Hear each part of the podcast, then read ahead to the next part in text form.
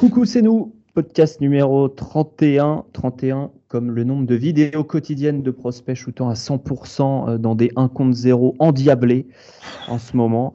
Mais loin d'être redondant, on vous propose euh, ce soir, aujourd'hui, plutôt un podcast euh, avec un pas de côté, un peu hors série, avec la parole eh d'un joueur professionnel bien connu des connaisseurs de la proa. Moi, j'ai encore le droit de dire proa, voilà, j'ai le droit d'être ringard. Jonathan Roussel est notre invité exceptionnel. Salut à toi. Salut, merci de m'avoir. Et autre, euh, autre invité hors série, le meilleur carleur de France, évidemment, et no, le coach officiel du podcast, Romain est avec nous. Romain Leroy, comment vas-tu? Bah, ça va très bien. J'ai moins de cartons à préparer que Joe, parce que moi je pars qu'avec des valises dans, dans, quelques jours, mais bon, écoute, c'est la période. Voilà, de Joe qui, qui s'en va jouer en Espagne, qui était un joueur euh, du, CSP. On va revenir évidemment sur, euh, sur ta carrière. On va parler euh, du poste de meneur de jeu. On va parler des prospects, des jeunes talents que tu as croisés, que tu as pu croiser. On va parler construction de carrière. Voilà. Avec ton retour d'expérience, c'est Envergure, c'est le podcast de la famille Poster Dunk, épisode 31, et c'est toujours en partenariat avec Rivers.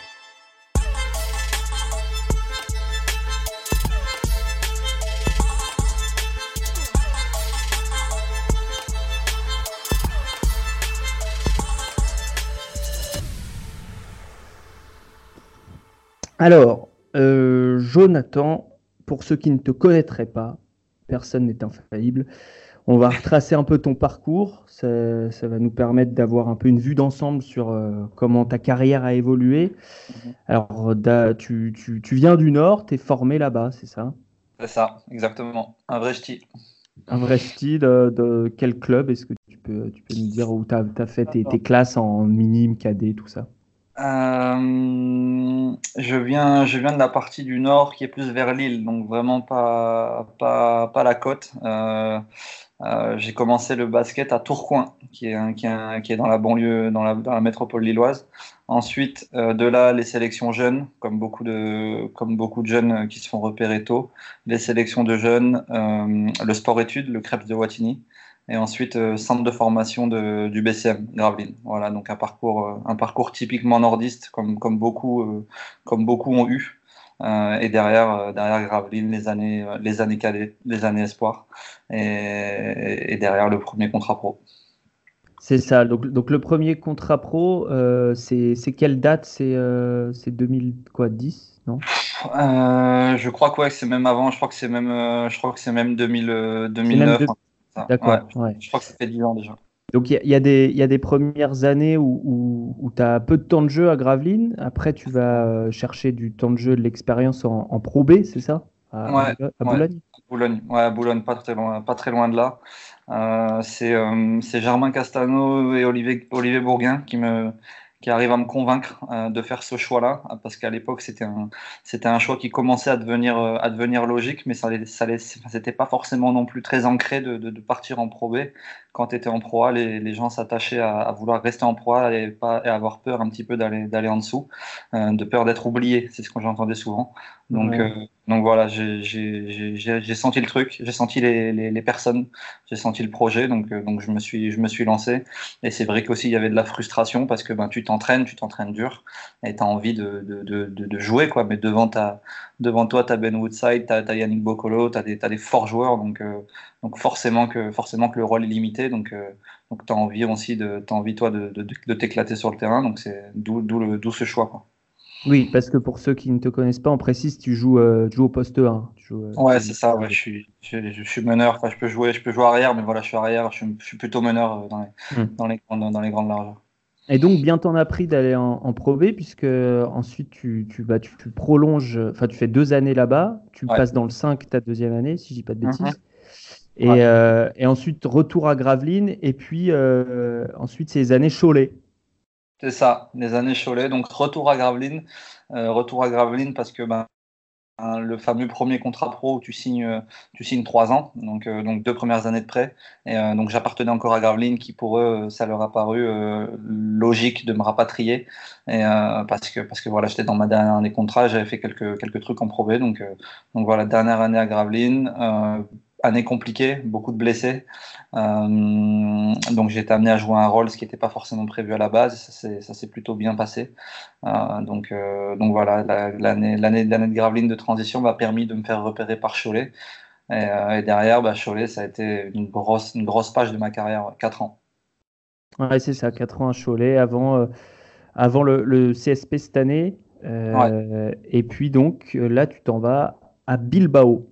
C'est ça, à Bilbao. J'avais deux ans de contrat, j'ai souhaité, souhaité partir euh, pour des raisons voilà, diverses et variées, on pourra l'évoquer, mais, euh, mais voilà, j'ai souhaité partir pour relever ce challenge-là à 29 ans, de pouvoir jouer en Espagne, euh, un, de mes objectifs ultimes, j'ai envie de dire.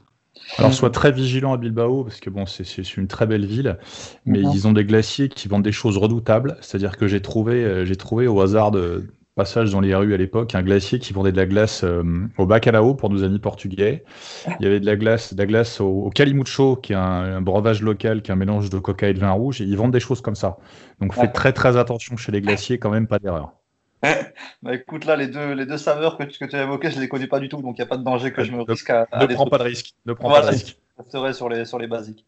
c'est belle ville, belle salle, très belle salle. J'y ai assisté un championnat d'Europe jeune là-bas, c'était on a vraiment que du bien euh, par, rapport, euh, par rapport à la qualité de vie et surtout à, l'engouement des supporters et la salle. Et, enfin voilà, c'est beaucoup, beaucoup, beaucoup de bien. Quoi.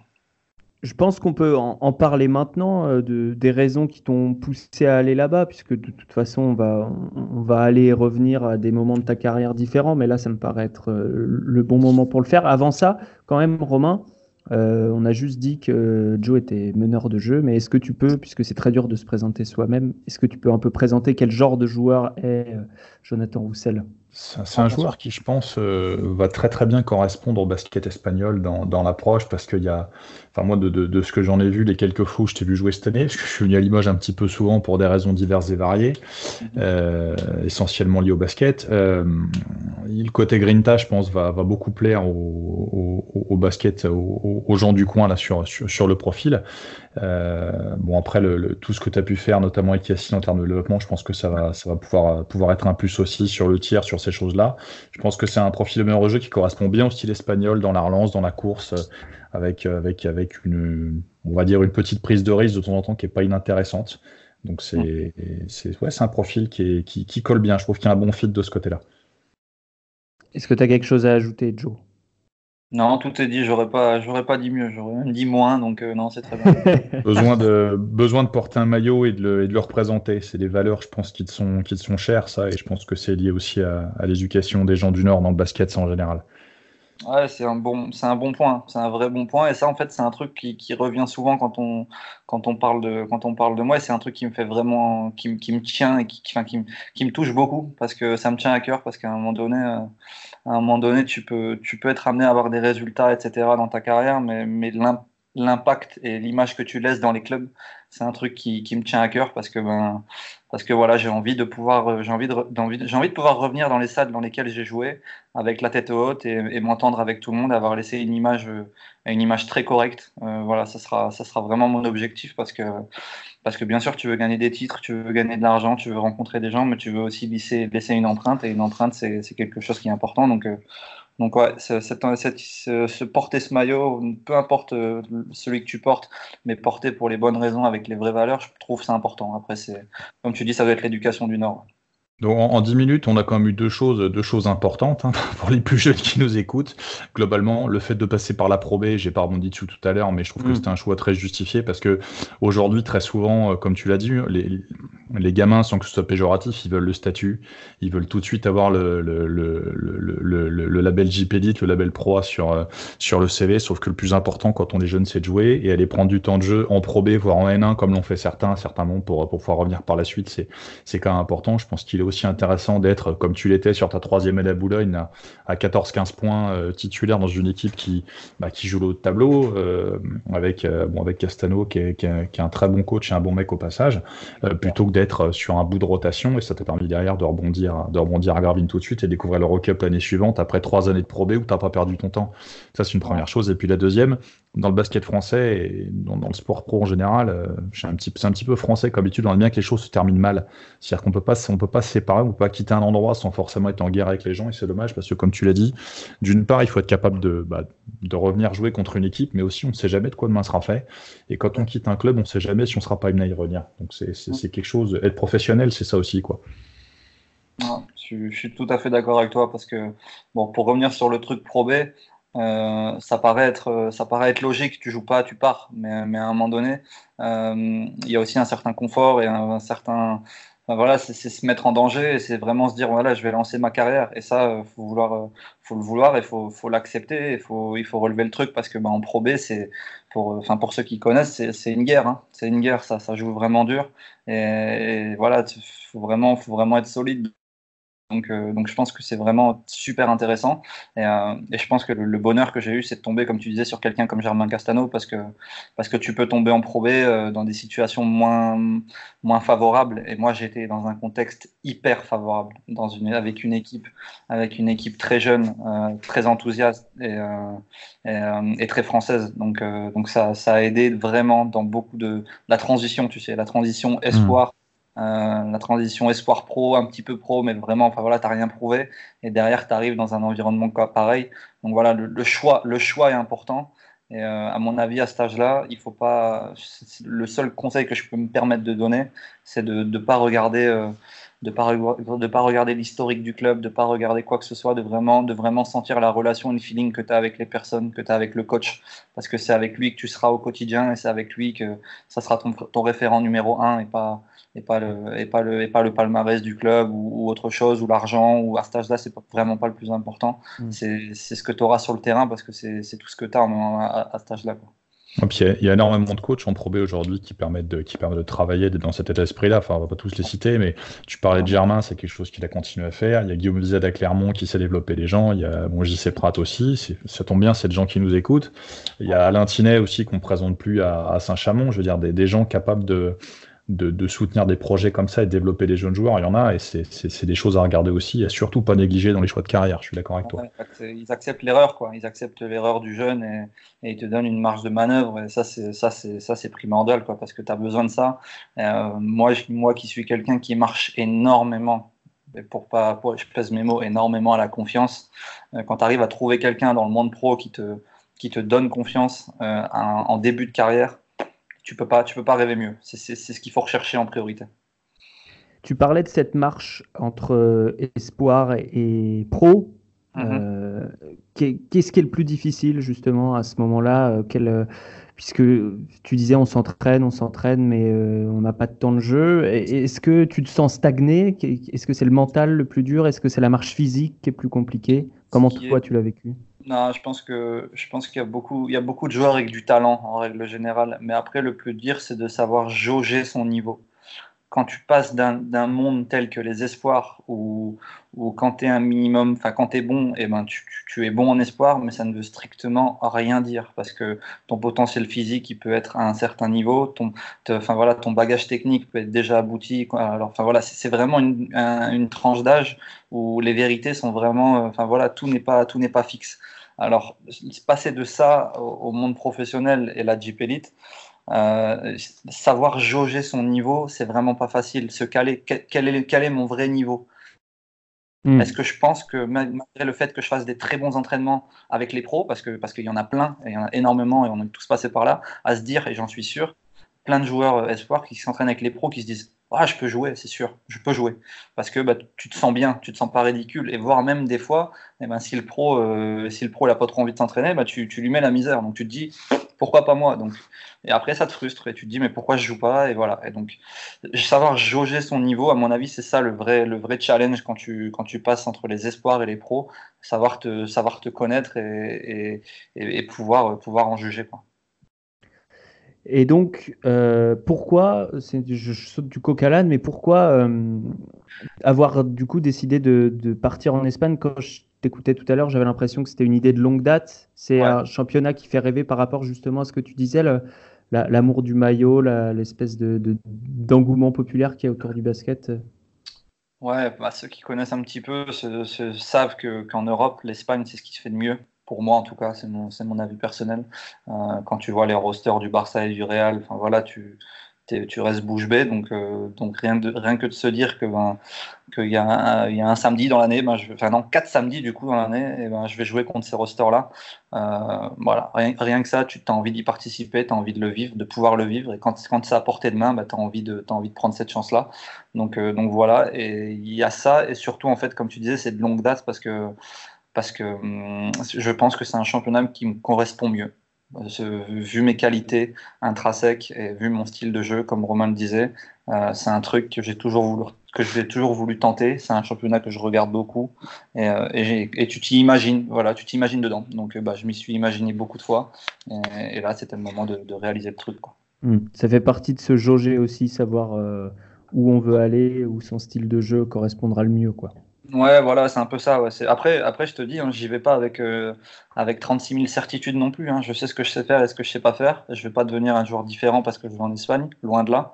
Mais, euh, mais, euh, mais voilà, c'est bien aussi de, des fois de se, de se, mettre un petit peu en danger parce que ben, j'avais le sentiment qu'en repartant sur un truc, repart, en repartant sur un truc en France, tu sais, en France, tu étais vite t'es vite mis dans une, dans une case, dans une boîte, euh, et peut-être des fois à raison, parce que ils te connaissent très très bien, ça fait longtemps que tu es là, donc ils connaissent tes qualités.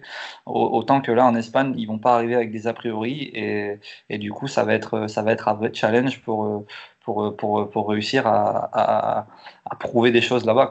Alors qu'en France, tu fais toujours un petit peu la même chose et tu changes d'endroit et, et tu, fais, tu peux avoir une très belle carrière que en France, mais, tu, mais quand tu as l'occasion de, de, te, tester et d'aller dans le top niveau européen, je pense que c'est un truc à saisir parce que ben, mhm.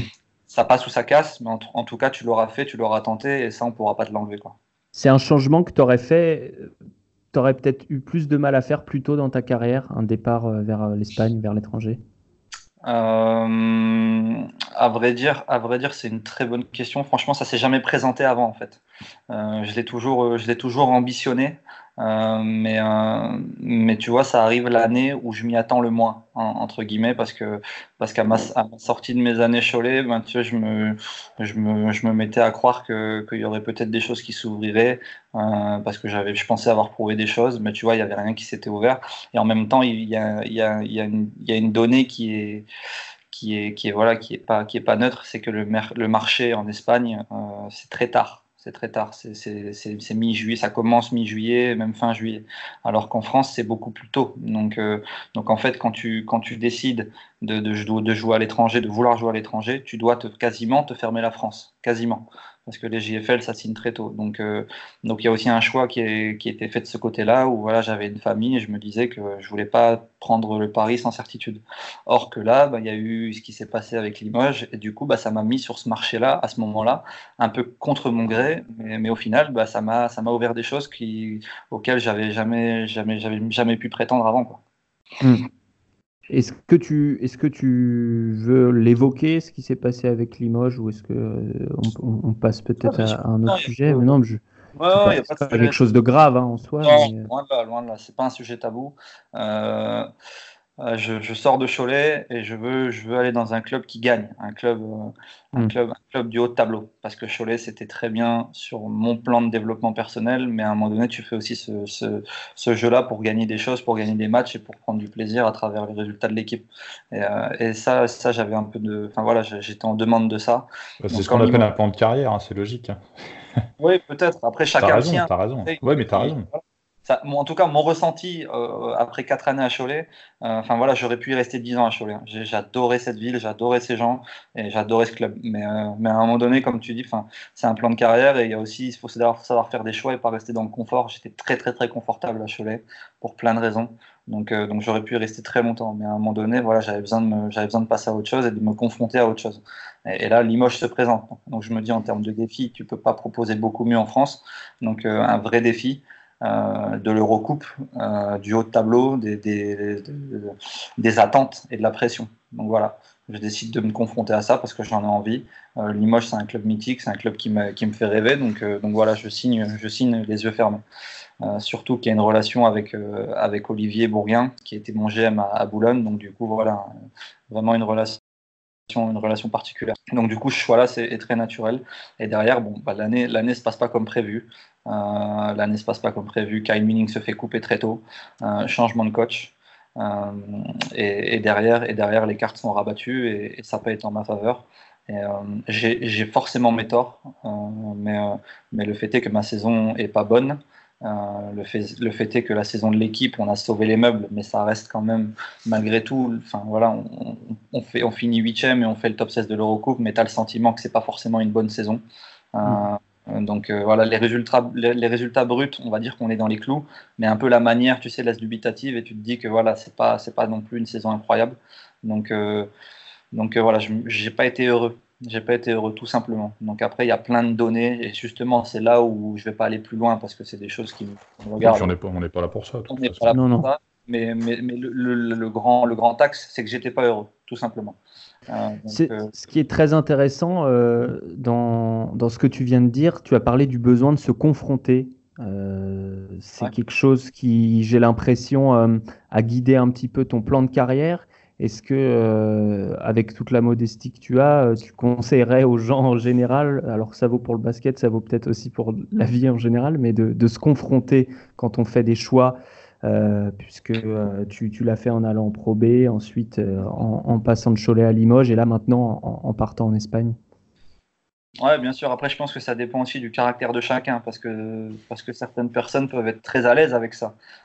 certaines personnes peuvent, rechercher ça, le, défi, le challenge et, le fait de, le fait de, voilà, de, prouver des choses. Euh, moi, je suis à l'aise avec ça et c'est ce que je recherche, mais d'autres que je et ce que je peux comprendre sont à la recherche d'autres choses et qui ça peut ça peut tout à fait s'entendre. Euh, certains joueurs seraient peut-être restés euh, auraient fini leur carrière à Cholet. Donc, euh, enfin voilà, c'est tout à chacun. Et après, il y a, y a, aussi il y a le basket, mais après, il y a tout un entourage, il y a des décisions familiales. Donc, il y a plein de choses qui rentrent en compte. Mais, mm. euh, mais, mais, le fait est que moi, mon caractère et, ce qui m'a guidé, comme tu le dis, euh, c'est vrai que j'y avais jamais vraiment pensé au final pour moi, parce, pour moi, parce que pour moi, ça me paraît naturel. Mais comme tu le dis, c'est bien d'avoir un avis extérieur. C'est vrai qu'à chaque fois, quand il y a changement, c'est parce que c'est pour aller, c'est pour aller se frotter à autre chose et, souvent plus dur.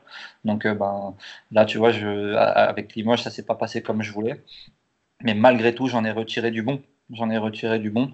Et, euh, je pense que, je pense que voilà, j'ai quand, même, quand même appris pas mal de choses et j'ai prouvé des choses. Donc, euh, donc je pense que ça m'a quand même permis de derrière euh, de trouver, de trouver l'Espagne. Donc c'est pas, c'est loin d'être pour moi un mauvais choix, en tout cas. Et puis je pense pas que ce soit un championnat où on arrive sans, comment dire, sans, sans certaines qualités. Hein. C'est un, championnat de, ça je crois qu'à être à relever. Euh, avec, avec quand même énormément de joueurs référencés, d'entraîneurs référencés. Et bon, je pense que voilà, c'est pas, c'est pas un hasard si tu es là non plus à un moment. Ah, écoute, merci déjà. Euh, non, non, merci, mais c'est vrai que c'est vrai que c'est vrai que voilà, c'est déjà une certaine forme de reconnaissance, mais c'est que le début, parce que tu as envie de as envie de justement, enfin voilà, les gens te tendent la main, te font confiance. Le club de Bilbao me, me donne une chance incroyable parce que je sors de, de l'une de mes pires saisons en carrière et au final, je trouve la meilleure opportunité de ma carrière. Donc tu vois, comme quoi c'est fait bizarrement.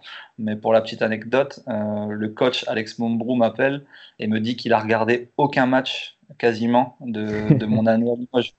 Il n'a regardé aucun match de mon année à Limoges. Il a regardé tous les matchs de l'année Cholet. Donc tu, vois, c'est déjà tu te dis que tu te dis que les mecs pensent différemment. C'est vraiment étonnant, mais moi ça m'a vraiment étonné, tu vois.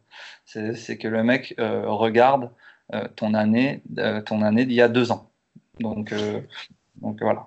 Puis dans la série des joueurs référencés, Alex Monbro, pour ceux qui ne le connaîtraient pas, c'est une légende aussi, hein, quelque part. Donc c'est voilà, c'est un monsieur au niveau du basket espagnol. Si peu le basket, je pense. Oui, oui, très, très légèrement. Si vous avez l'occasion d'aller vous pencher sur son CV, n'hésitez pas parce que c'est un joueur assez monstrueux. Euh, euh, tu parlais de, enfin, on parlait de se confronter, euh, du développement.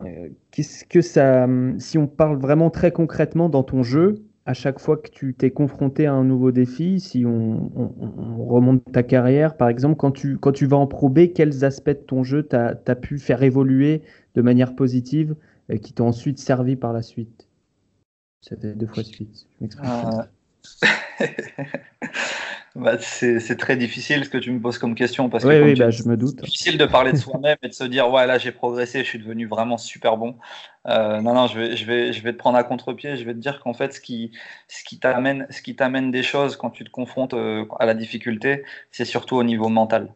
Enfin, moi, j'ai envie de te dire que c'est vraiment la confiance en soi et le, le, fait de se dire que voilà, tu coches le palier, tu coches, tu coches la chose dans ta tête. Après, le, le comment, euh, ça reste du basket et ça reste, euh, ça reste après du technico-tactique. Et euh, je suis pas sûr que tout le monde a envie de savoir comment j'arrive à, à, dégainer plus vite en Pro B qu'en Pro A.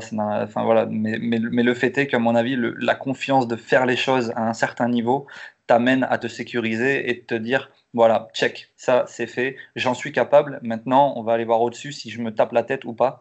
Euh, donc voilà, je pense que c'est plutôt comme ça que je fonctionne. Après, comment tu y arrives? Après, chacun a ses qualités, ses défauts. Enfin voilà, moi je sais que, comme je te disais, je pense que euh, je, pense, je pense que je marche beaucoup euh, à, l'affectif et à la confiance. Donc en fait, quand j'arrive à trouver ça, je peux, je peux être, je peux être vraiment très bien. Et donc, et donc voilà. Et euh, du coup, cet aspect mental, on peut continuer, parce que mm, on peut se dire, une fois qu'on se connaît, on se connaît, euh, on peut continuer à le faire progresser euh, tout au long de sa carrière, cet aspect mental. Après, il y, a, aussi des outils qui, sont apparus, j'imagine, pendant ta carrière. Au début, je ne sais pas si en 2010, il y avait déjà des coachs pour ça, ou s'il y avait une préparation spécifique. Peut-être que tu as vu évoluer aussi ce genre de choses. Bah écoute, ça c'est un truc sur lequel je me suis toujours interrogé. Je me suis dit, est-ce que tu tentes le truc? Est-ce que tu le fais? Euh, Et à vrai dire, ben, c'est un truc que, que, je pense que je devrais explorer parce que je pense que ça m'aiderait. Mais j'ai jamais vraiment franchi le cap et franchi le pas. Mais, euh, j'ai jamais eu recours à quelqu'un de l'extérieur. Euh, j'ai toujours été dans le, dans, le, dans, le, dans, dans la réflexion sur moi-même euh, sans, mm. sans, consulter d'avis extérieur. Et c'est peut-être un tort d'ailleurs. C'est, c'est, ça, c'est un truc, voilà, si je me pose souvent la question, c'est de savoir, euh, tu sais, des fois d'avoir un avis extérieur. Et, euh, et pour, le, pour le truc, tu sais, Yacine Awadi, le, le, le coach, le coach perso à, à Limoges, euh, il est beaucoup là-dedans, dans le, dans, dans le, dialogue, dans la discussion, et, euh, et des fois, il t'amène à t'ouvrir les yeux, et des fois, tu peux faire une séance avec lui de, de, de trois quarts d'heure où tu parles un quart d'heure, mais ce quart d'heure-là est beaucoup plus bénéfique que les 30 minutes de basket que tu peux faire, parce que bah, derrière, en fait, il te débloque deux, trois trucs avec sa vision du truc, et il cerne très bien les gens et il cerne très bien les choses. Donc, du coup, bah, il peut t'amener à, à, avoir un avis extérieur et t'amène des vraies, des vraies choses, des vraies réflexions et des vrais outils. Donc je pense que c'est un truc qui devrait être, euh, qui devrait être plus utilisé. Et la preuve, c'est que moi, je pense que ça m'aiderait. Je l'ai jamais fait, donc euh, hmm. c'est vraiment un truc qui, qui, qui est à méditer. Il y a Yacine qui est un peu euh, qu'on a reçu d'ailleurs dans ce podcast. Euh, une, dernière question avant de passer à la suite. Euh, qu'est-ce que tu sais du, développement de joueurs? Du coup, tu as bossé avec Yacine à, Limoges. Euh, en Espagne, est-ce que c'est différent? Qu'est-ce que tu sais de ce championnat par rapport à, à la manière dont il bosse individuellement avec les joueurs? Euh, ben, je connaissais je connaissais vraiment rien de de, de, de, de ça. Donc euh, donc vraiment c'est pour moi c'était tout nouveau. Hein, c'était tout nouveau le, le, coach le coach perso le coach le coach Yacine.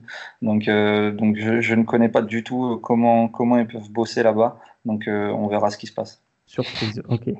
À, à toi Romain pour la suite eh ben la suite, la suite, on dit bah, d'abord parenthèse sur la sur la prépa mentale, c'est quelque chose sur lequel au niveau au niveau du, du, basket français en général, on a un petit peu entre guillemets de retard sur d'autres sports comme euh, comme le rugby notamment ou, ou d'autres sports individuels aussi de manière générale. J'ai plus en plus de collègues en fait qui qui s'intéressent à ça que ce soit prépa mentale spécifique ou en, partant un petit peu sur des choses comme euh, ce qui s'appelle les préférences motrices. Hein. Euh, Laurent Villa, qui coach à Pau notamment, euh, est quelqu'un qui, est assez, qui est assez pointu sur le sujet des préférences motrices notamment, qui permettent de, de comprendre et d'évaluer et plein de choses de manière différente sur justement comment le, comment le corps fonctionne au niveau moteur et le, lien que ça peut avoir avec la prépa mentale, parenthèse.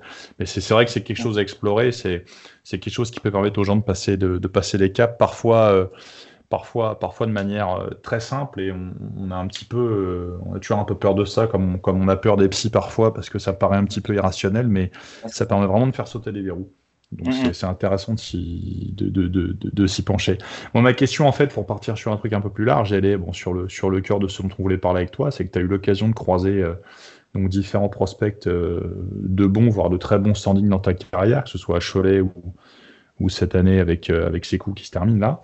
Euh, comment toi, meneur de jeu, tu, de par ton rôle et de par, de par le rôle que tu as pu avoir dans les équipes dans lesquelles tu étais, tu as, tu as pu, toi, appréhender le, ce que ça, ce que ça pouvait être. Le, rôle du poste 1, il est très spécifique, avec des gamins en développement, je dirais encore plus. Alors, on a le cas de Kylian, qui, était, bon, qui, est, lui sur, sur un poste qui est, qui est, similaire au tien, dans un profil de jeu différent, et Sekou qui était un délié. Mais comment est-ce que toi, justement, tu as pu euh, essayer de faire passer les messages, et comment ça se passait au quotidien avec ce genre de joueur? Euh, par quoi commencer? J'ai envie de te dire que déjà de par mon poste, je suis amené à communiquer avec, euh, avec beaucoup de joueurs, enfin avec tous les joueurs, dont, dont eux en particulier, parce que c'est ce qu'on appelle des jeunes joueurs malgré tout, malgré tout leur talent. Donc, euh, donc déjà, tu as un rôle à jouer en tant que meneur pour l'équipe. Donc, donc tu, tu, communiques énormément avec eux, mais, mais, le fait est que tu dois être vraiment, euh, tu dois être vraiment attentif à la manière, parce que tu vas pas parler à un, mec, à un mec de 17 ans avec tout le talent du monde, comme tu parles à un vétéran ou à un mec, euh, ou à un mec qui a connu beaucoup de choses dans sa carrière. Donc, euh, donc le fait est que qu'avec ces joueurs-là, tu es obligé d'être dans, d'être dans une com qui est, enfin en tout cas moi c'était mon angle d'approche qui était dans une com extrêmement positive extrêmement dans l'encouragement voilà, parce qu'en fait, euh, ces joueurs-là, tu, sens et tu vois qu'ils ont quelque chose euh, de spécial et ils ont quelque chose en plus. Donc, tu n'as pas envie t'as pas envie que de, les brider ou de leur mettre des barrières ou de les pourrir à la première erreur, mais tu as surtout envie que justement ils en fassent et, et qui et qui, et, qui, et qui franchissent les étapes vraiment rapidement en faisant les erreurs et en, et en, et en apprenant vraiment rapidement parce que tu sens que c'est bénéfique pour eux et, pour l'équipe. Peut-être euh, parler d'abord d'abord euh, de, de Sekou et ensuite de, de Kylian Hayes donc que tu as côtoyé à, Cholet euh, pour cette année donc avec avec Sekou. Comment tu l'as vu évoluer? Est-ce que tu l'as vu évoluer dans la manière aussi euh, dont tu as communiqué avec, avec lui? Mhm. Est-ce qu'il est t'écoutait plus, moins au début, à la fin? Est-ce que tu l'as vu évoluer sur des parties du jeu que nous, on n'a peut-être pas vu, puisque toi, tu le côtoyais au quotidien, ce genre de choses? Bah Déjà, ce qu'il y a à dire, c'est que c'est que Sekou, c'est une éponge et que et que quoi qu'il se passe, il écoutera tout le monde. Du premier au dernier homme, il écoutera et, et il essaiera de mettre en application parce que parce que c'est quelqu'un qui est extrêmement extrêmement rigoureux, extrêmement éduqué. Donc euh, donc il, il, il, a cette qualité d'écoute et, et, de, et, de, et, de, retranscrire ce qu'on lui dit. Donc euh, donc voilà, cool. Il a il est arrivé déjà avec euh, avec avec une éthique, avec une éthique de travail et une éthique j'ai envie de dire, je sais pas si ça se dit, mais une, éthique hors terrain, c'est-à-dire qu'il savait écouter et il savait euh, prendre ce qu'il y avait à prendre des gens. Donc il a été, il a été très proche de, par exemple, de, de Samardo Samuels parce qu'il savait que son expérience pouvait lui servir. Et, ça, c'est quelque chose qui est très intelligent de sa part parce qu'il puise là où il peut puiser pour lui et pour s'en servir. Et, avec ses coups, on a, on a une super relation et, et, il a toujours été très attentif. Et lui, enfin, il, sait très bien que moi, j'ai pas grand chose à lui apprendre au final parce que parce de, par mon poste de jeu, enfin voilà, on, on, fait pas le même métier quasiment. Mais, le fait est que dès que je lui disais un truc, c'était toujours, c'était toujours OK, je vais le faire. Et, la plupart du temps, il, il, il, arrive à retranscrire ce que tu lui dis, donc, euh, donc euh, il, va pas refaire la même erreur à chaque fois. Donc c'est, c'est en ça aussi, c'est qu'il a un temps d'avance et il a une qualité qui fait que euh, certains, certains mecs peuvent mettre quelques semaines à, ne plus faire cette erreur-là parce que voilà, c'est compliqué pour eux, mais lui, lui va, va, te, va changer le truc d'une possession à l'autre. Et ça, c'est une qualité qui est, vraiment propre à lui. Romain, euh, est-ce que toi, tu, tu l'as vu ça euh, J'imagine c'est des retours que tu avais aussi, le, fait, une vraie qualité d'écoute chez ses coups et une, une belle relation avec, avec ses coéquipiers Ouais, puis moi je pense que c'est quand même c'est un joueur qui a, qui a, un caractère quand même une, une, personnalité assez développée et qui de toute façon, euh, bon, même si c'est quelqu'un qui a peut-être à l'écoute, qui est quelqu'un qui a besoin de qui a besoin de respecter les gens avec lesquels il bosse pour les écouter aussi. Donc mhm. c'est pour ça que c'est pour ça que c'est intéressant. Moi je, je le, le partage d'expérience c'est que c'est avec ces, ces joueurs-là, c'est toujours une question que je me suis posée, c'est-à-dire qu'au quotidien euh, à l'entraînement, est-ce que c'est des gens qui sont vraiment disponibles pour écouter tout le temps? Sur la prise en charge, tu sais, sur euh, sur les routines, sur ces trucs-là, sur tout ce qui va être hors basket, sur ce qu'on appelle l'entraînement invisible, là, c'est-à-dire le médical, sur ces choses-là. Est-ce que c'est des gens à qui il faut expliquer les choses? Est-ce qu'ils savent les faire? C'est cette partie-là aussi qui est intéressante.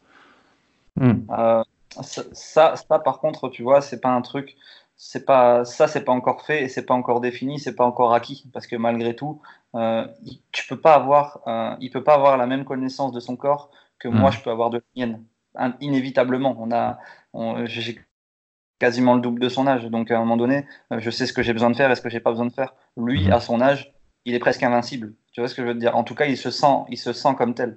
Mais, euh, mais, mais le fait est qu'en fait, là où on intervient, c'est qu'on lui dit oui, c'est vrai, c'est cool, tu peux, tu peux manger un paquet de bonbons tous les soirs et ça, ça te fera rien le, lendemain. Le lendemain, tu vas nous dunker dessus. C'est vrai, c'est la vérité, c'est la vérité de maintenant. Mais peut-être que dans dix ans, euh, peut-être que dans 10 ans, ces paquets de bonbons, ils vont peser plus lourd. Euh, donc, euh, donc voilà, c'est un exemple tout bête, mais, mais ça, c'est encore, encore en cours d'acquisition chez lui. C'est, à mon avis, l'axe de développement, c'est la prise en main hors terrain, parce que malgré tout, il a un caractère très enthousiaste et très joyeux, et il aime profiter de la vie sans trop se poser de questions. Ça fait, c'est une partie de sa force, mais aussi c'est un truc à, à surveiller chez lui, parce que ben, parce qu'il vit, il vit sa vie et il aime sa vie et, et, des fois il se pose pas, pas beaucoup de questions et des fois ça peut, ça peut être voilà, ça peut être, ça peut être un axe de progression chez lui par rapport à, tout ce qui est hors terrain. Je dis bien hors terrain. Oui, il y a une, insouciance qui est, voilà, c'est ça, qui, qui peut aller dans les deux sens. Non, à son âge, hein, de toute façon, tu peux rien Complètement. Et comment, comment ça se gère dans le vestiaire au quotidien sur, euh, sur les avant-matchs, sur, pendant les matchs, des choses comme ça? Comment, comment est-ce que toi, ton apport d'expérience, il peut se gérer par rapport à un joueur comme ça? C'est là, où c'est là, bah, c'est là où Sekou est très intelligent parce que, parce, que, parce que tu lui dis les choses directement, franchement, tu le prends pas par, euh, tu le prends pas, tu le prends pas avec des pincettes et il t'écoute et, il va faire malgré tout. En tout cas, il va te donner le sentiment qu'il le fait. Ça, c'est c'est c'est un malin aussi. Mais euh, euh, mais, en tout cas, il va te en, tout cas, il va vraiment t'écouter et prendre en considération ce que tu dis. Et tu peux lui parler directement, franchement. Il va pas le prendre pour lui. Il va pas il va pas se vexer. Il a il a cette maturité pour se dire, il me dit ça pour mon bien. Il me dit ça parce qu'il veut, parce qu'on, il, sent qu'on veut, on veut vraiment tout ce qui y arrive. on voulait vraiment tous à l'époque qu'il soit drafté le plus haut possible. Et il savait qu'on lui faisait des remarques. Des fois, ça, ça l'embêtait, mais c'était pour son bien. Donc, euh, donc des fois, tu lui dis sur le ton de la rigolade. Des fois, tu es un peu plus sérieux parce que ben voilà, ça fait deux trois fois que tu lui dis. Mais au final, tu sais qu'il t'écoute et qu'il prend en considération le truc et qu'au final, il, va le faire. Oui, capable de faire ce que peu de gamins font finalement, à savoir être capable de faire la la distinction entre, entre le joueur et la personne. C'est souvent un point d'achoppement, ça, au niveau des, au niveau des jeunes joueurs aussi. Donc, c'est un truc important. envie de te dire, euh, pas, seulement c'est les jeunes joueurs, même des ouais, non, vrai. Les joueurs confirmés, ou voilà, c'est ce qui, ce qui, ce qui va voilà, de faire la distinction, comme tu dis, c'est pas forcément évident pour tout le monde, même chez des pros confirmés, je te le confirme. C'est un, un, job avant tout. C'est ça. Absolument. Euh, est-ce que tu tu as senti, puisqu'il y avait une énorme attention, évidemment, euh, toute l'année, euh, des scouts dans la salle, etc. Euh, est-ce que, déjà, comment toi, est-ce que toi, ça a eu une influence sur la manière dont tu perçois les choses, la manière dont tu vas utiliser ces coups en tant que, tant que meneur de jeu? Tu, tu, tu, vas voir à un moment donné, peut-être qu'il est moins dedans parce qu'il y a toutes ces attentions ou pas, ou, ou au contraire, c'est quelque chose qui l'a pas trop influencé et qui, du coup, toi, tu n'as pas trop influencé non plus? J'ai envie de te dire, euh, il, a, déteint sur moi dans, dans, le sens où il a été tellement imperméable là-dessus. Et quand je te dis imperméable, c'est que je ne sais pas comment il gérait le fait d'être observé 24 heures sur 24, enfin en tout cas pas 24 heures sur 24, mais dès qu'il posait le pied sur un terrain cette année en France, à l'entraînement ou en match, il était observé, scruté, et il savait qu'il jouait son avenir et que c'était, il y avait des forts enjeux.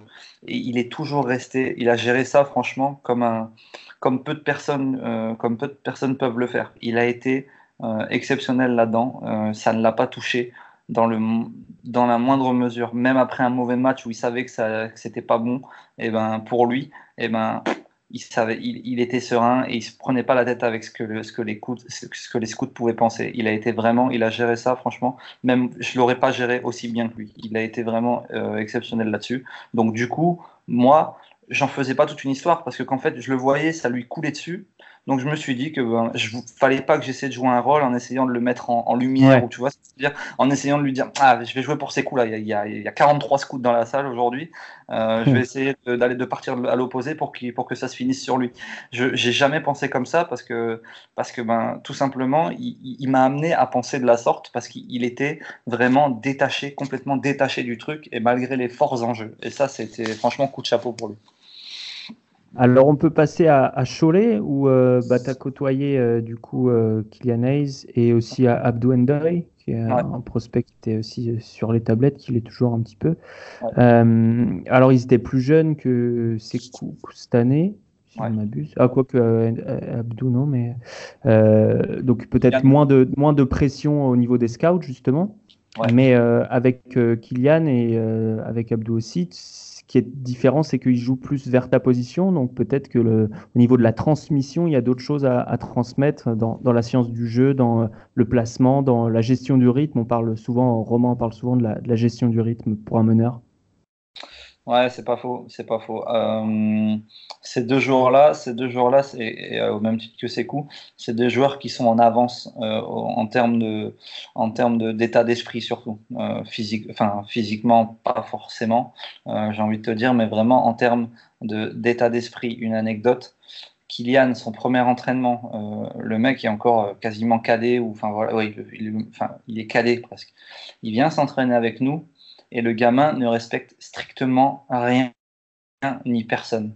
Quand je te dis ça, c'est-à-dire qu'il joue avec une espèce de, non-retenue. Et c'est pas qu'il ne respecte personne dans le sens péjoratif du terme, mais tu sais, quand tu arrives à ton premier entraînement avec les pros, je l'ai vécu, tu t'essayes de te faire tout petit et t'espères juste ne pas avoir le ballon pour ne pas avoir à tirer.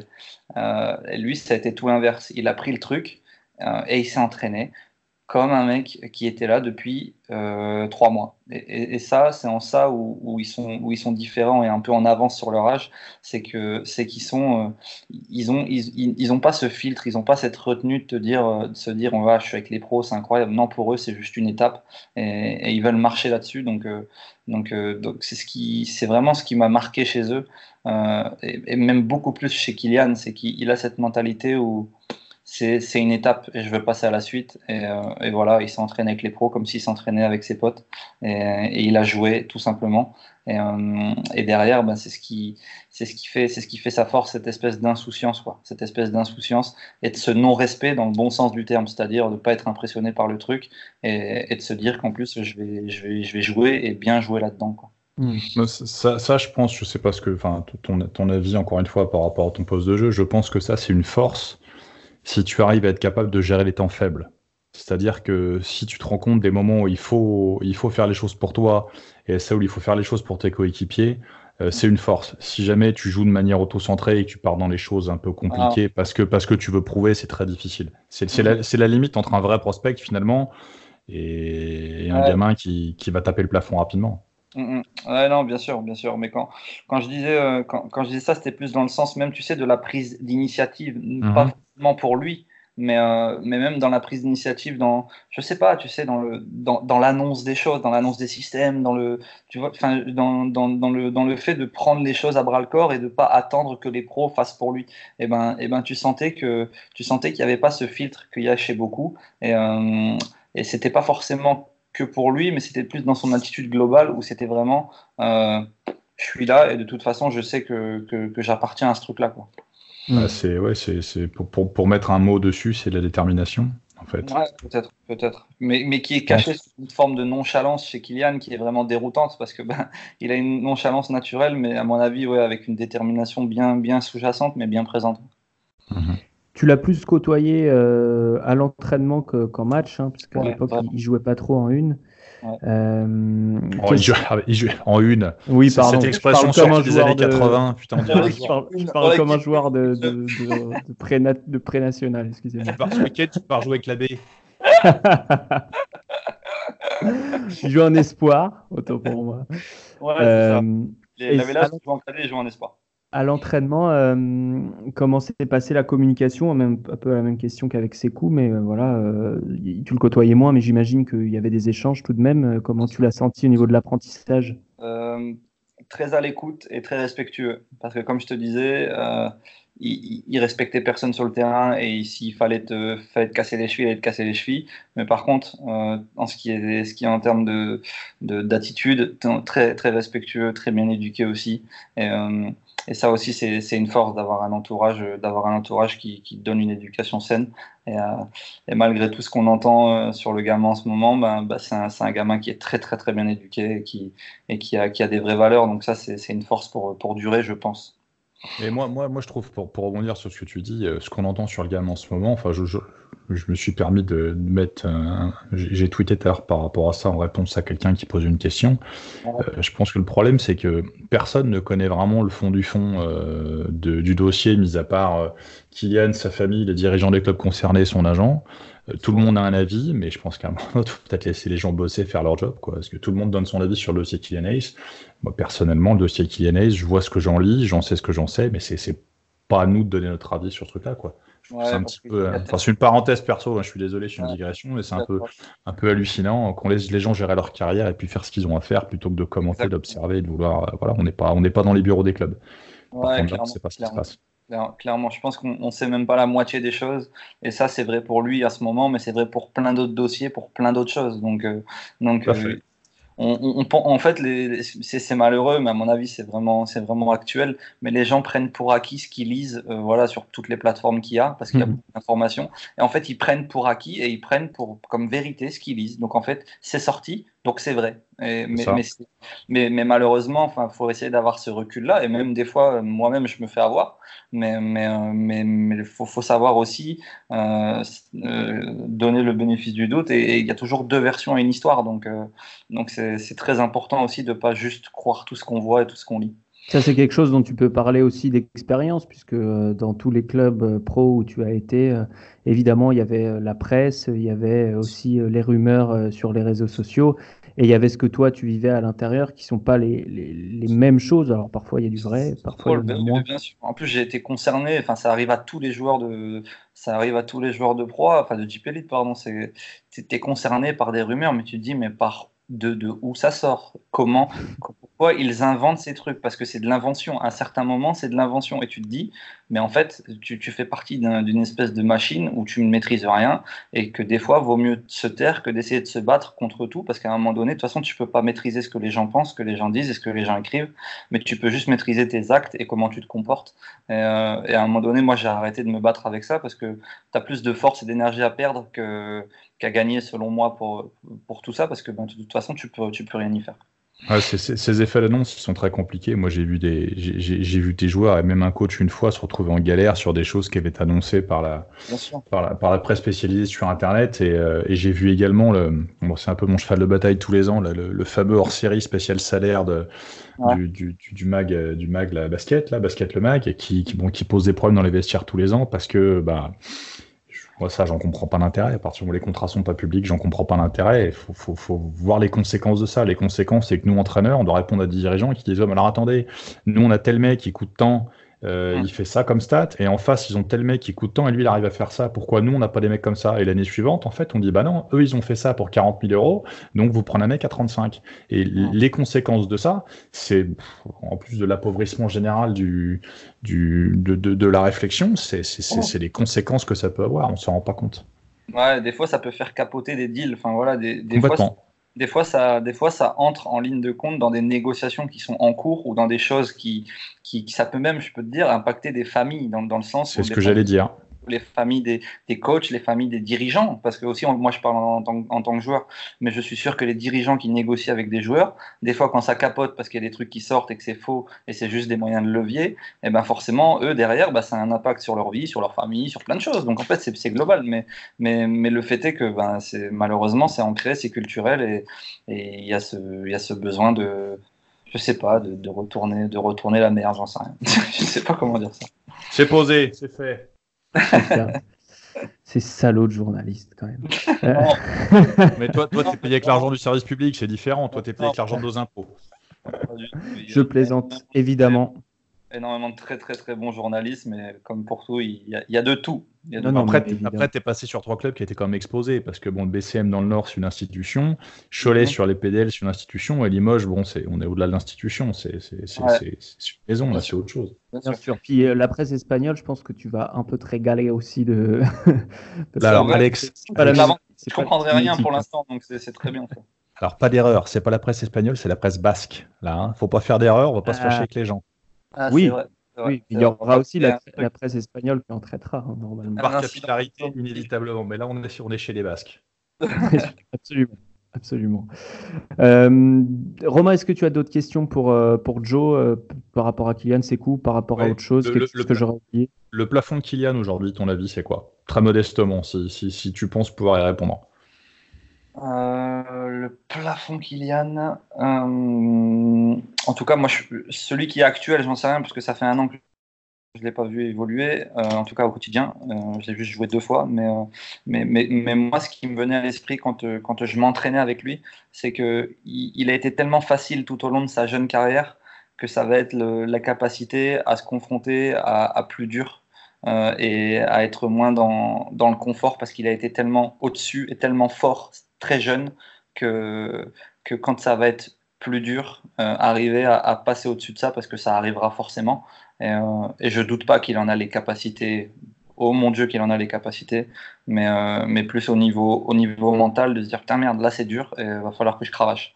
C'est le seul petit. C'est parce que tu me poses la question, hein, mais sinon, mais sinon vraiment c'est le seul petit, le petit, la petite poussière que je pourrais voir. Mais sinon, non non, attention à lui. Donc en, en ça, en ça, excuse-moi Alex, en ça et dans l'absolu, euh, quelque part, le départ à l'étranger, parce que ça fait partie des pistes évoquées aujourd'hui, peut finalement être une bonne chose le concernant euh, Ça peut. Ça peut, mais, ah, mais ça, ça reste juste mon avis d'ancien coéquipier. Oui, oui, bien entendu, bien entendu. On ne demande pas plus. Hein. Petit joueur de JP, mais encore une fois, comme tu disais, on est tellement loin du dossier, et moi je lui ai parlé un petit peu, mais c'est. Non, non, mais on parle de l'hypothèse. Ouais, alors, il n'y aura, aura, pas de placard sur e-basket demain disant Joe, Joe Roussel veut que Kylian Hayes s'en aille. Non, non, il n'y a pas. c'est ça. non, non, mais non, non, ouais, l'étranger, ça peut, je pense que ça peut, ça peut avoir aussi ce, ça peut avoir aussi cet effet, ce, ce, bon effet-là, c'est de, de, de, le confronter à un truc qu'il connaît pas et donc du coup, ben, un peu plus de difficulté qu'à rester en France dans des salles qu'il connaît, des joueurs qu'il connaît, des coachs qu'il connaît, peut-être, peut-être. Hmm. Absolument. Euh, et quand Romain disait plafond, euh, il voulait aussi dire potentiel. C'est un peu, un, je, tu pensais à ça aussi, Romain hein? Ouais, Absolument. Euh, là, là tu, nous as donné sa limite, on va dire ce qui pourrait le limiter. Euh, pour toi, pour toi, quel est son potentiel euh, maximum quoi? Le potentiel maximum pour moi, il est dans, il est dans, il est dans les.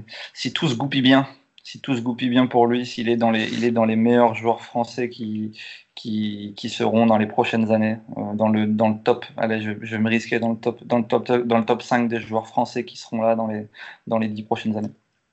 Et, le plus dur à jouer finalement, c'est lui ou c'est Malédon JP Elite pour toi, sur ton poste de jeu? Euh, Je te dirais que c'est, euh, je te dirais que c'est Malédon.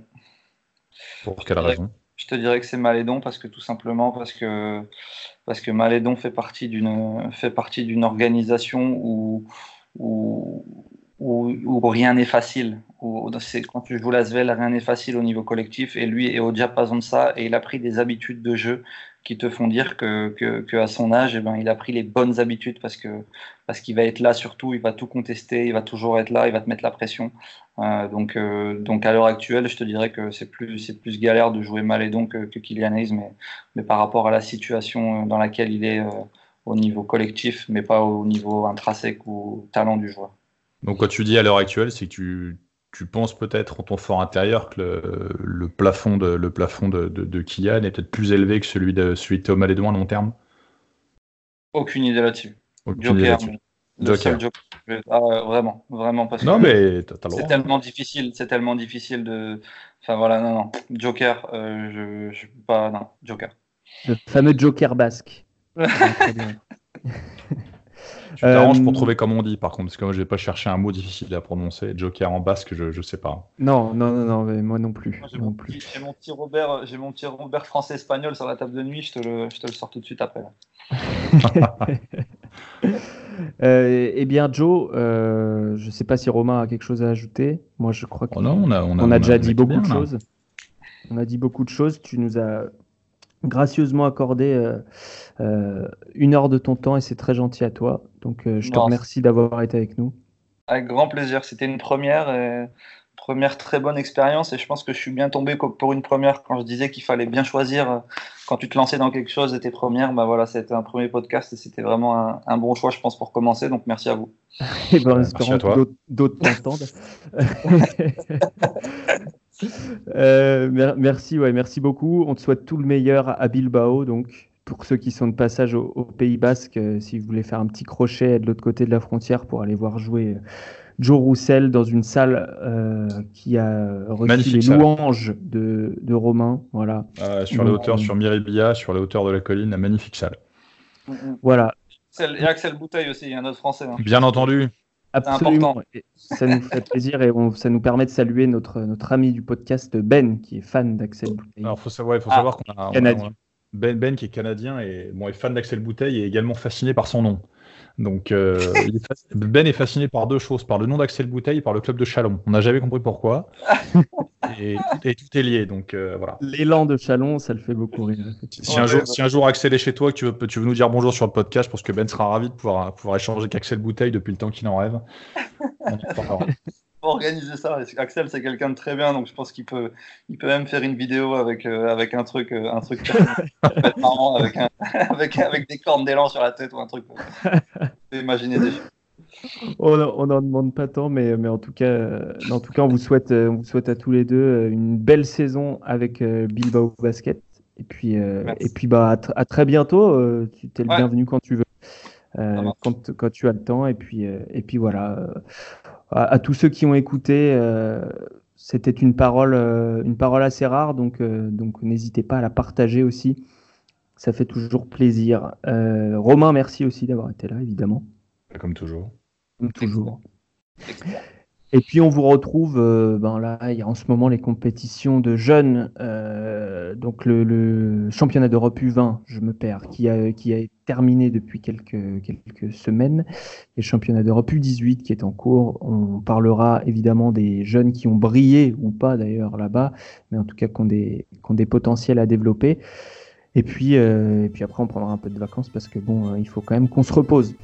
Et puis que serais-je euh, si je ne terminais pas ce podcast sans euh, citer ceux que vous n'entendez pas pour le moment sur les podcasts, mais sans qui euh, le site ne serait pas ce qu'il est, puisque nous avons, vous le savez si vous nous suivez sur Twitter, créé récemment ce qu'on appelle la Data Team, c'est-à-dire une équipe de 5 personnes qui va aider euh, Antoine, qui est le créateur du site, à euh, eh bien, recueillir les noms des différents prospects, leur euh, mensuration, leurs photos, où ils jouent.